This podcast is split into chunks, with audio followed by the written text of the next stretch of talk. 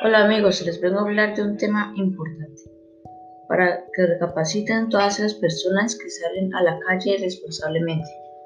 Las autoridades sanitarias han repetido una y otra vez la importancia de quedarse en casa desde que comenzara la crisis sanitaria por el coronavirus. Esta es la medida más importante que se debe seguir para evitar que el virus siga expandiéndose entre la población.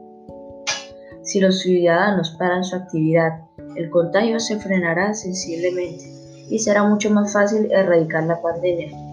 Actualmente los hospitales y centros sanitarios están desbordados debido al alto número de infectados.